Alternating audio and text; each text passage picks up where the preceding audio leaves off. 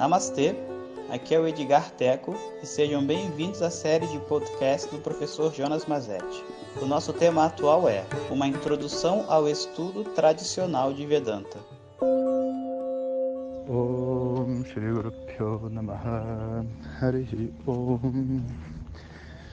Bom dia pessoal, então continuando a história, hoje a gente vai falar sobre essa frase, esse pensamento que impactou minha mente. Foi uma das primeiras coisas que eu vi em Vedanta e que fez total sentido. Antes de continuar, hoje é domingo e teve alguns amigos que pediram para a gente colocar aqui no WhatsApp o link do livro Sabedoria dos Mestres. Sabedoria dos Mestres é uma série, né? O primeiro livro chama Pés de Lótus, que é um ótimo livro para introdução a Vedanta que é o que a gente está fazendo aqui nessa série de áudios. Então, eu vou colocar o link. A gente está fazendo uma força-tarefa, porque a gente só vende esse livro nos eventos, mas tinha muita gente online que não vai nos eventos e não vai ter a chance de ir. Então, o pessoal organizou. Se vocês tiverem interesse, a compra do livro só pode ser feita até hoje, meia-noite. Bom, vamos à nossa história. Então, eu estava lá com o Santoshi, fazendo duas aulas por semana. E eis que tudo começa, né, na aula de yoga, que não tinha muita separação entre yoga e Vedanta, sabe? Era uma coisa só, é como se o yoga fosse um momento de soltar o meu corpo, a minha mente, entrar numa meditação e depois a gente sentava ali mesmo e fazia aula de Vedanta. E isso foi para mim assim uma uma dupla fatal, porque eu tinha muita ansiedade, eu era muito rápido, eu tinha aquela mente mercuriana que pensa em um monte de coisa ao mesmo tempo, faz um monte de coisa, mas ao mesmo tempo que não conseguia parar. Então o yoga ele puxava a minha mente para trás e me dava uma oportunidade de pensar com mais objetividade, sabe? Então, o que, que ele fez? Ele pegou o quadro negro, um quadro branco na verdade, que tinha na sala de yoga, e escreveu a seguinte frase: O que eu realmente quero conquistar na minha vida? Sublinhou e botou uma interrogação. E essa frase, o que eu realmente quero conquistar na minha vida, ela ficava ali para todas as pessoas que praticavam yoga com ele. Eu não era o único, eu fui o primeiro aluno, mas tinha uma turminha, umas 10 pessoas, várias aulas né, durante a semana, e a frase ficava lá, como se fosse um, uma propaganda outdoor né, de um pensamento, uma forma de pensar sobre o mundo, sobre si mesmo. Né? Então, ao longo do, do estudo de Vedanta, né, a primeira coisa que vem para a gente é um conceito chamado Purushartha, que significa o propósito da vida, o que, que a gente quer dessa vida. E é interessante porque se a gente pensa o que a gente quer, a gente quer muita coisa. Mas quando a gente põe esse realmente, o que, que a gente realmente quer, aí a coisa fica difícil, porque a gente nunca para para pensar desse jeito. A gente quer tudo, quer mais dinheiro, quer mais diversão, quer mais tudo, mas o que, que a gente realmente quer, sabe? Será que eu abdicaria de, sei lá, tantos de ganho na minha vida em nome de passar mais tempo com os meus filhos? Será que eu compraria mais 10 anos, pensando assim em torno do dinheiro, se eu pudesse gastar mais 10 anos em vida, será que eu compraria isso com o dinheiro que eu tenho acumulado? Bom, sem dúvida, né? Mais 10 anos vivendo, por que não? Para que, que vai servir o dinheiro depois que morrer, né? E assim a gente começa a fazer várias matemáticas, e até umas matemáticas muito interessantes, porque às vezes a gente se mata de trabalhar em nome de uma segurança, de um status e etc. E depois tem que gastar o dinheiro no hospital, porque a gente não fica saudável, né?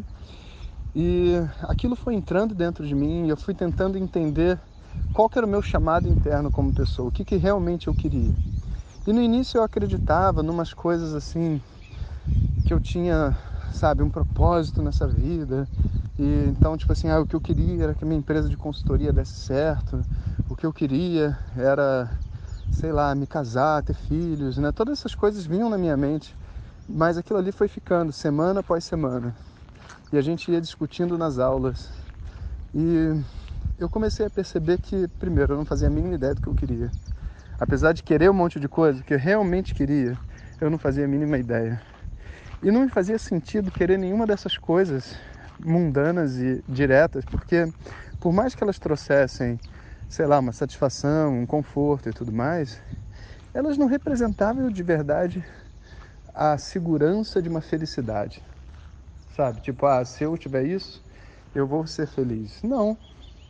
Para falar a verdade, a gente pode ter uma família e ser muito infeliz, né? Porque não sabe administrar bem as nossas emoções e os nossos relacionamentos e vive num estresse. Filhos, a mesma coisa.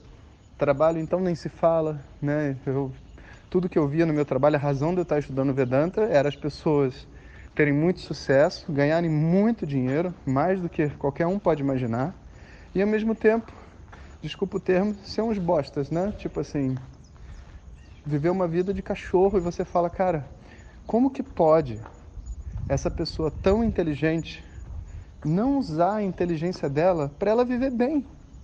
Isso para mim é uma contradição absurda e me fez reavaliar o que, que significa inteligência.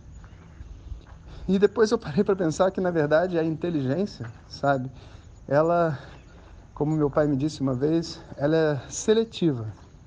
É como se ela, a inteligência é uma coisa só, mas ela só tivesse disponível para funcionar em alguns aspectos, alguns assuntos da mente. Em outros ela tiver, ela está proibida de funcionar. Então a pessoa, sei lá, era muito inteligente para ganhar dinheiro, para administrar negócio, para vender alguma coisa, para, sei lá, para fazer o que for. Mas na hora de pensar sobre como ela pode viver bem, essa inteligência não está disponível.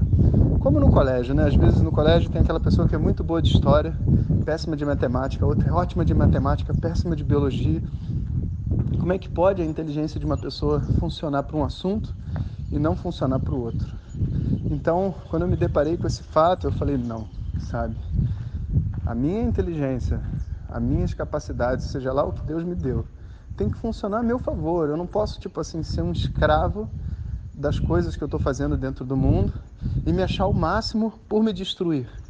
Porque até então, sabe, no mercado financeiro e no trabalho é assim, né? Quanto mais você trabalha, quanto mais você se destrói, quanto mais tarde você sai do trabalho, mais orgulhoso você fica. Mas não porque você produziu alguma coisa. Não, mas porque esse se sacrificar é um símbolo, sabe, de uma pessoa que está realmente muito envolvida.